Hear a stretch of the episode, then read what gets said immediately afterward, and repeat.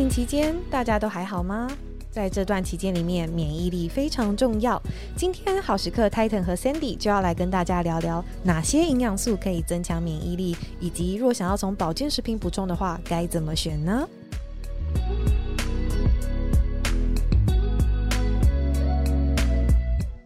欢迎大家来到好时刻健康聊天室，我是 Titan 营养师。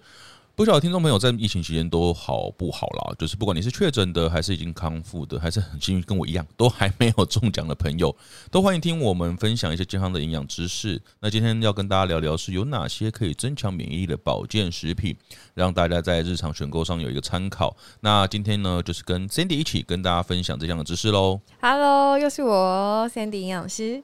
疫情期间其实大家都蛮关心免疫力的话题啦。那我们都身为营养师，所以其实也蛮常听到这种免疫力的。一些问题，对不对？没错，身边很多人都会问说：“哎、欸，在这段期间里面，我可以吃什么来增强免疫力啊？”嗯、哼哼然后有时候其实像自己家人或者是朋友都会有这些疑惑。就是、这这这好听哦，就是营养师的使命。没错，就是就是那个，如果是比较白话一点，就是营养师好像要被免问免费的感觉。对啊，我们就是这样子的命。对对对，OK OK，好。那呃，我觉得可以跟大家分享是一件很棒的事情啊，嗯、所以。呃，以前可能大家不太关注就是营养啊、健康饮食的问题，对。那最近因为疫情的关系，大家变得很积极。其实我们营养师也是非常乐见的。是啦，确实。那你这被问哪些问题啊？所以我们问的都被问都一样。那我们就可以出一个公版秘籍。真的，就是我觉得有一个那个聊天机器人的概念，他只要密我，聊天机器人就就自动的发讯息给他们。可以、欸、OK，可以。那你说说，分享一下嘛？对啊，有哪些问题常被问到？主要就是其实还是跟饮食相关啊。嗯、那不只是。天然的食物，也有人会问我说：“哎，这段期间是不是其实要吃保健食品来加强我们的免疫力？”嗯哼，保健食品其实蛮热门的啦，而且在这段期间，其实蛮多人因为疫情而去就是不吃保健食品。嗯、我们之前有针对双北民众去进行调查，那大家最关注的健康话题其实就是免疫力。对啊，所以真的不是我们自己在讲，我自己其实也觉得免疫力是非常重要的。嗯、哼哼这也是为什么说我们要打疫苗嘛，而且还要打到三剂这样子。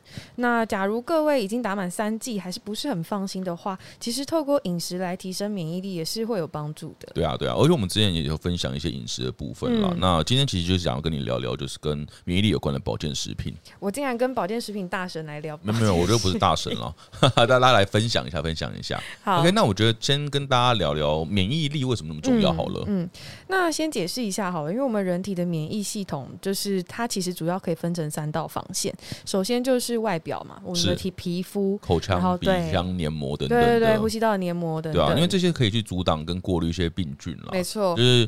蛮白话的，我觉得我们写稿的那个的小编蛮厉害。他说这跟墙壁跟纱窗一样，就可以挡住蚊虫的概念。我觉得这不错，我我蛮喜欢这个这稿这稿子。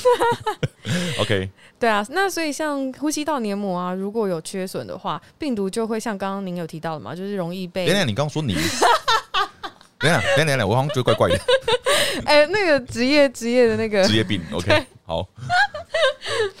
病毒就很容易入侵你的呼上呼吸道啦，所以就会造成感染嘛。对，那再来第二道就是我们有淋巴球这些免疫的地方，不管是什么样的病菌入侵，只要都不是自己身体里面的，嗯，它都会被就是吞，就是被辨识了，会被它杀死、杀死或吃掉。对对对对。那我觉得其实第三个是那个生物体跟我们很重要的，就是我们会有一个记忆性的概念。对对。那记忆性的部分就是我们在淋巴球，它或是这些免疫细胞，它遇到这些外来的一些细菌病毒的时候啊，它会把它记下来。对对，那等到再一次遇到相似的病菌时，哎对对，修度也丢了。对，就是它会很快速的去增生，这些免疫细胞很快速增生之后，就会再把这些病菌杀死。对，所以这也是为什么我们需要去打疫苗了，就是因为疫苗它让我们身体去辨识这样的病菌或病毒。嗯，所以当我们真的遇到了就是这个病毒的时候，那我们就会很快速的产生抗体啦，或者是免疫细胞，之后去对抗这样真正的病毒。对，没错。那不管是我们的黏膜啊，或者是淋巴球也好，抗体，对，这些都是呃，我们身体里面会需要一些营养来去帮忙制造的。嗯哼，对啊，所以缺乏这些跟免疫相关的营养素啦，其实都可以就会造成一些免疫上的阻碍。嗯、对，那就有可能会让病毒趁虚而入，或者是说更严重了。嗯，嗯，那假如你日常的饮食如果是一直饮食都没办法很均衡，或是你常常外食没办法自己去控制你要吃进去的食物的话，嗯、呃。营养补充品，对对，你就可以用营养补充品来补充。对啊，所以现在就是跟大家分享一些跟免疫相关的保健食品或者是一些营养素好了，这都可以从一些营养补充品去获得了。好。那首先的话，就是我们黏膜如果要维持它的健康嘛，是，有一个很好的防护力的黏膜的话，我们可以补充一些可以促进黏膜生长的营养素，嗯、像是维生素 A 或者是维生素 D，, D 对对，还有一些呃，还有矿物质锌也是。嗯、哼哼那另外像是具有抗氧化功能的维生素 C，或者是它也可以帮助修复嘛，对对对，这些都是不错的营养素。对啊，而且这几年其实都有在研，都有研究发现了，足够的维生素 D，它可以预防一些上呼吸道感染。嗯，嗯那在现在的国民营养调查里面，都发现说我们的维生素 D 状况其实蛮烂的，啊，这永远不足。对，永远不足哎！而且我觉得不只是晒太阳的问题，我觉得就是晒太阳不足，再加上饮食，会是造成一个很严重的状况。对，对而且其实，在台湾日晒，其实说真的，你要有充足的日晒，其实除了南部啦，我觉得北部是比较困难的。也困难，而且再加上大家都爱美，出去其实那个衣服也包很紧，撑阳伞根本就没晒到。没错，没错。那如果大家不确定自己维生素 D 到底够不够的话，其实是可以去抽血检查看看的。对对对对。哎，我抽过哎。你是多少？超烂，超烂。所以我我原本以为我的饮食，因为我其实我蛮喜欢像青鱼，其实维生素 D 也有啊那些。我觉得我应该不至于那么烂，而且我在外面打球，我我其实我从来都不出擦防晒的。嗯。对，所以我觉得我应该维生素 D 应该还 OK，嗯，就验出来哇，超级烂 哎，所以说连我都这样的状况下，我觉得真的台湾人，对啊，我现在也还没遇过有人维生素 D 就是有验过的人是是标准的。中南部比较有可能都是真的，嗯、因为之前调查显示中南部的那个维生素 D 状况比北部好非常多，嗯、还是不太不太够了啊。嗯，对对对。对，所以那如果你真的有去检验，然后发现维生素 D 不足的话，记得要请教医师或是营养师，说看有没有需要额外补充维生素 D 的补充品。对，我后来其实也有在吃一些 D 剂，嗯，对，我觉得这体感是不会有太大感觉了，嗯、因为免疫力它没有什么体感，不像什么助眠啊之类的，嗯、但是。我觉得有补会比没有补来的好啦，嗯、对啊，而且除了这个维生素 D 的问题以外，我们饮食的精致的问题，其实维生素 E 也不够。因为刚刚有讲到维生素 E 跟抗氧化功用。对，啊，对啊。那其实维生素 E 吃不够，比较容易发生在有些人他可能对于油脂消化吸收不好，嗯、哼哼不太能吃坚果啊，是这样子比较富含维生素 E 的食材的话，就有可能会不够。对对对对，那还好那个全谷杂粮啦，因为我们吃很精致。哦对那我们补充的话，其实也是不要超过上限量啦。但以一般的保健食品的设计或者是饮食上，是不太会有这个问题啊。嗯、对啊，那除了这种 E 啊 D 或者是矿物质锌跟黏膜有关以外，嗯、我们发现啊，在之前的调查里面，就是消费者啦，他在疫情期间吃最多是 B 群。嗯，对，那 B 群到底有什么好处啊？B 群其实可以帮助我们的淋巴球和抗体产生，嗯、然后对我们的免疫系统其实是有一个支持的作用的。因为我们淋巴球跟抗体或免疫细胞的增生速度很快了，对，所以它其实跟 DNA 的复制啊都会有关系。嗯、所以在营养素里面，像维生素 B 六、嗯、B 十二叶酸都跟这些机制有关了。嗯、所以我们把这些营养素吃足的话，可以去帮助淋巴球的生长分化，还有提高它们的功能跟活性。嗯，像淋巴球里面像有 B 细胞，对，它其实是负责制造抗体的，所以只是你把这两个，我应该说维生素 B 群这个营养素，然后再。一个谐音，对对对，B 群跟那个 B 细胞，补 B 群，然后就是助 B 细胞这样子，对对，我觉得是一个好记的方法啦。对，因为我觉得蛮多消费者他太多营养素要记，就不太好记这样子。对，那维生素 B 群其实是水溶性的，那我们吃很很多就会从尿液中排出。嗯，那一般的研究啦，或者是调查，其实 B 群不太会有过量的问题啦，但是会有就是尿尿变黄。对对，因为 B two 是那种荧光黄色的，那话会有一股。就是吃多的话，会有一股那种就是维生素的味道，嗯、就尿尿里面会有这个状况了。嗯，对。那还有没有其他的一些营养素可以建议给大家的？嗯、另外的话，还有免疫球蛋白或者是乳铁蛋白，其实也有研究指出说，他们是有助于。呃，免疫调节的，是对，所以它其实很常被添加在一些就是保健食品的复方里面。嗯哼哼，乳铁蛋白其实蛮重要的啦。嗯，对，那乳铁蛋白的话，其实最早是在那种就是肠道肠道的相关的研究里面啦，嗯、或者是说母乳里面。嗯，对，那其实牛奶里面有乳铁蛋白，嗯、但是因为它经过杀菌过程，所以它只要高过大概七八十度以上的杀菌，甚至到现在最常见的这种。呃，一般的鲜奶，嗯，它只要没有标榜是低温杀菌的状况下，它的乳铁蛋白基本上都会消失殆尽了。嗯，对，所以如果真的要去吃乳铁蛋白去增加免疫力的话，是可以是就是用补充的方式，补、嗯、充品的方式，对对，而且其实乳铁蛋白它它跟我们的肠道有蛮大，就是对啊对啊，是有注意的嘛。那肠道其实跟我们的免疫也有很大的关系。对，因为我们肠道是嗯，算第二个大脑或者是第二个免疫系统啦。没错，它是免疫系统大本营啊，应该可以这样。对啊，就是它其实有很多的细菌，它会去分泌很多的代谢物，嗯，那甚至它有很多的阻挡的屏障的概念，嗯、对。而且我们的肠道黏膜会分泌就是一些黏液嘛。就可能去屏蔽一些病菌或病毒，对。然后免疫球也会有免疫球蛋白，是可以来抑制这些病原菌生长的，对。那同时，它呃，应该说我们肠道这里面其实集结有百分之大概七十 percent 的免疫细胞，对，人体整个七十 percent 的细免疫细胞都是来自于这里的。然后再加上说，肠道其实它的淋巴组织很发达，所以肠道整个是对于免疫力来说是一个非常超级无敌重要。应该说，如果以车子来说，它应该就是引擎了吧？可以这样说，嗯，我觉得不止诶、引擎再加那个壳啊，其实我觉得都蛮蛮重要的，对啊。那因为我们肠道里面又有很多的刚讲到的一些细菌啦，肠道菌丛的状况，所以我们如果所谓的好菌够多的话，就可以抑制到坏菌的生长，嗯，那也可以去维持黏膜的完整，阻挡一些致病物质进入血液循环，对，就可以减少一些发炎反应的问题。对，所以益生菌的补充是可以帮助肠道菌丛维持在一个很好的平衡的状态的，嗯，像是我们常常听到的 A 菌啊。就所谓的 A B 叉叉叉这样子，对对对，我没有叶配，对，就是因为这其实是学术上很常见的称呼啦，就是 A 菌，它就是嗜乳酸杆菌，对，那 B 菌就是什么比菲德氏啊、双歧乳杆菌等等的，其实不止 A B，因为这两个是广告打太多，所以大家都比较常听见，其实还有 C，对。对，那 C 菌的话就是像凯氏乳杆菌等等的。嗯那这些菌其实都可以帮助我们，就是养好我们的肠道菌相了。对对对，而且其实不止这些菌啦，其实也蛮多的菌株或菌呃菌种都有研究发现说对免疫调节有关。对对，所以也不只是这几个，还有这些菌。菌株的一些商品也更多了，我觉得大家在找的时候也可以去看看有没有专家的建议，嗯、或者是一些呃专栏去讲这些菌虫跟免疫力的关系。嗯，对，而且刚刚其实讲到这些菌都是跟乳酸菌有关，我觉得跟大家破解一个迷思啦，嗯、就是乳酸菌是一个总称，它其实不是一个菌株的的名称，嗯、就是你只要会产生乳酸的菌、嗯、都可以。都是叫成乳酸菌。对，那当然大部分的乳酸菌都是好菌，就是所谓的好菌，嗯、但是并不是所有的乳酸菌都是益生菌。因为它有在一个平衡状态之下，过去有研究也发现说，当我们没有办法提供到足够的膳食纤维的时候，这些所谓的益菌，它其实也会侵蚀到我们的肠道黏膜。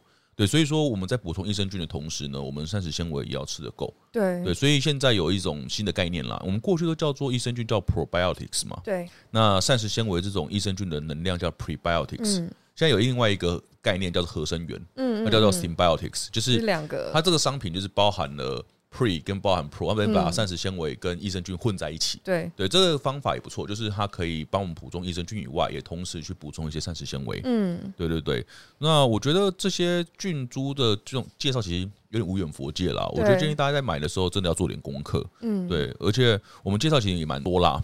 那因为时间限制，但我们未来可能也可以针对益生菌再再开一集给大家知道。有问题，大家也可以留言。对啊，大家可以留言，这没问题啦。对啊，那其实有些人会问一些那个接骨木或紫锥花的状况啦。对啊，我觉得也可以去。我们也分享，但其实这真的非常少见哎、欸。其实像我自己对接骨木跟紫锥花，我被问到的时候，我也还是需要去查一下，才知道到底在干嘛。因为保健食品真的太多了，很多新的东西跑出来。对啊，对啊，对啊。像接骨木来说的话，它是一个莓果类嘛，对不对？嗯。呃，那个接骨木就是就是那个接骨木魔杖的 接骨木。对，那其实，在欧美啦，就是他们有一种 medical food。嗯，它就是介于药品跟食物的中间。嗯嗯嗯、那在欧美的话呢，接骨木莓其实有些已经层级到了 medical food 的一个状态，那是一个非处方的医疗食品，嗯、甚至有变成一个非处方的药物啦。嗯，对，那它是一个有蛮久使用历史的一个保健素材了。嗯、那过去大家可能会把它拿来跟治疗感冒有关系。嗯，那有当然有一些研究也证实说，这些接骨木的成分啦、多酚啦，或者是一些呃黄酮类的物质啊、花青素，它就可以具有一些调节免疫的效果。嗯，但这其实不适合每一个人啦。其实有研究有发现说，对于孕妇或自体免疫的人呢，就不太适合接骨木。嗯，那另外一个我就要跟大家很提醒是，接骨木的商品它很容易去变成接骨木糖浆。嗯嗯，对对，会变成饮料状。那其实即便我吃到接骨木的多酚类，但是我一样吃到太多的糖，对，它有点抵消的状况啦。没错，对对对。那我觉得 Cindy 可以跟大家分享一下紫锥花好了。紫锥花的话，其实它在欧美也有很长的历史。我们卫福部啊，在二零零九年的时候，其实也把紫锥花批准为算是食品了。嗯、哼哼，那它是极少数有通过实验证实说可以调节免疫力的一种植物。嗯、哼哼，那另外也有说小型的研究是发现说紫锥花它对于我们上呼吸道感染是有一个预防的作用，可以降低风险。那孕妇跟婴儿，没错，对对对，这就是禁用的。对对对，对，因为它毕竟可能对这些的族群在剂量上。会有一些危害状况或一些风险啦，所以以卫福部这边的角度来说，就是尽量的去保护到大家啦。对，那还有一个啊，就是如果是呃，应该说有自体免疫问题的人，也不适合吃。因为自体免疫其实，在某种层面上有点像是免疫过度激化。对对，所以我们这时候再去促进免疫力，其实会让他的症状更严重。嗯，所以这是自体免疫的状况之下，不太适合去吃太多促进免疫力的食的保健食品。因为有时候这种自体免疫疾病的患者。他还可能会去吃一些压抑免疫的反应的药物，这样子。对，那其实刚提到这些的保健成分啦，都对免疫力有都有一些帮助，像是呃益生菌啦、紫锥花啦，或者是接骨木等等的。嗯，那都是这最近蛮热门的，大家都在探讨的一些就是素材啦。嗯，对，但不过还是建议大家在。就是要吃之前了，要先评估一下自己的状况。之后，因为每一家它的萃取的方式啦，它的成分啊，都标榜不一样。嗯，所以我觉得还是要做点功课啦。对，就也不要说看到好像有网红啊、布洛克按赞推荐，其实就去购买，这不太好。嗯，对，我建议大家还是有点求知欲，去找一下资料，会对自己的状况比较好。那我们这也跟大家分享一些选购的一个注意的原则啦。嗯。可以简单说，就是如果你真的不知道怎么挑的话，嗯、哼哼。最好就是要认明那个小绿人的健康食品。我觉得这这个是第一个，我觉得对，对，因为小绿人标章有免疫力相关的认证了，对，这样子在安全性或是功效上面都比较有保障。对。对，那如果是在买一些维他命或者是矿物质保健食品的时候，也要注意成分的标示，嗯、哼哼。对，因为有些可能会加入太多添加剂，嗯哼哼，然后像定剂啊，或是口含片，还会添加赋形剂跟粘着剂这些。嗯，其他的化学合成物质，那你如果是想要追求天天 天然的雄厚，不要念啦。哦、对啊，但是如果你想要比较天然一点的话，嗯、那这些成分你就自己避开。我觉得还有一个是。因为复形剂有时候是必要的啦，就因为它的量少嘛，所以我们可以看的是它总里面的含量啦。它有时候会是会去显示说我们这个剂量跟呃每天摄取的百分比的一个关系。嗯，对，我觉得这是一个一个评断的标准。对，那如果要是买益生菌的话，其实益生菌种类非常非常多，所以我们大家还是依照自己的需求，是提高免疫力的，还是说想要调节一些呃过敏的问题？嗯，那还是跟跟肠道有关的，因为每一只菌种的或菌株它的功效都不太一样。嗯，所以我会建议是大家先做点功课，去看一下，说你这个症状是哪些菌株比较有效。嗯，对，那像是又这也不是打广告，有人什么 LP。八八八，嗯，那也是一只菌株的名称。对，那刚刚讲 A B 其实也是菌株的一个就是名称这样子。对，对，所以我们可以去找一下这相关的资料，就看有没有一些专家啦，本营养师也好，医师也好，甚至一些呃学校老师，嗯，有没有一些专栏或受访，去看看这些菌株跟这些症状的关系。对，那再用这些菌株的名称去搜寻相关的商品，之后也要看看说那到底剂量够不够啦，嗯、或者是说有没有耐胃酸的一些措施啊、嗯、等等的。那当然就是可以去挑选有专业团队把关啦，可信赖的大厂所生产益生菌。对，那有些会加糖。对，那我觉得加糖这件事情的话是见仁见智啦，因为有些是为了一些算是适口性，它可能会加一点糖，那就无可厚非。对，那我觉得就看自己的状况，因为它毕竟糖也不是增加到太多。对，所以我觉得适口性是一个蛮重要的一个一个状况啊，并不是说加糖就一定不好，就一定就好这样子。对，那而且菌量非常的足够啦。嗯。那根据国际益生菌及抑菌值科学协会啊，它它英文名字其实缩写是 ISAPP，它有建议我们每天应该要就是摄取百亿以上的益生菌，对对对，这样子其实实际能够到达肠道的菌量才会足够。没错，而且其实刚刚有提到，也不只是菌量问题了，嗯、因为看有没有经过耐胃酸的测试，有没有包一些胶囊，都会影响到它最后达到肠道的状况，所以也不见得是完全要看在菌量上，它只是一个指标之一啦。对，那我就分享到这些，应该也差不多。我觉得应该蛮多观众会好奇，营养师到底鼓不鼓励吃保健食品啊？我觉得我们可以分享一些我们自己的看法给大家。嗯，确实，其实每个人的看法不太一样，就是你问每一个营养师，每个人其实也说的不一样。但我自己个人觉得，如果你饮食上真的很难摄取到足够的营养的话，或者是其实你已经知道你的生活形态。很难改变。对，本来就会，应该说你吃都不够，然后你的生活形态还在一直侵害你的健康的情况下的时候，确实是可以透过保健食品来补充的。没错，你只要注意一下，不要过量，或者是不要因此不去吃健康的食物这样子。对，对，所以我觉得只要符合自己的需求之后，对健康有一些实质的帮助。嗯，那为什么？排斥或反对保健食品，啊、但有些人会把它当成智商税了，就好像说这只是都没有用之类。但是我觉得见仁见智啊，它不见得这种。你刚刚说智商税，这智商税啊？我想说是是哪个智商？就是智商，对，就是觉得好像是缴钱之后测你自己智商够不够的感觉。Oh, OK，对，因为我觉得这东西人家也收也有临床实验啦，等等的，嗯、那它就是一个保持健康的食品嘛，所以也不用太过度的期待它跟药品一样。有那种就是药效，对，其实不太可能，嗯、但是它确实是在一些研究上面对人体是有一些帮助啦，对，对啊，没错。但营养师还是要跟提大家提醒一下，是就是保健食品它只是食品，对，就像刚刚讲到嘛，对，也不是仙丹，不是说你真的有疾病然后吃这个就有效。你如果真的发现有疾病的话，其实要赶快去找医生。对，那比如说我们平常去吃这种提升免疫力的一个保健食品，也不代表说就完全不会得。是染疫啊之类的。那如果染疫之后还要硬要吃保健食品去对抗，那当然有问题。对对啊，那如果是真染疫后很不舒服，我们还是建议一定要看医生了。嗯，对，因为这些保健食品是减少染疫的机会，之后还有是可能可以减少在染疫之后不适的症状，但不代表它是一个药物。对对，那。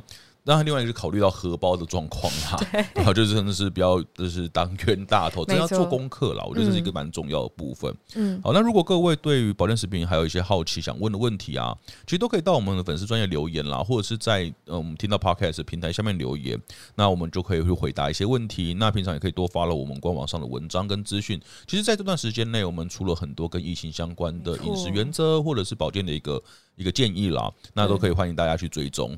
那就是祝大家疫情期间的平安健康，照顾好自己跟家人。等疫情结束之后，可以开始到处玩喽。我们一起努力吧。那那我们下次见，拜拜，拜拜。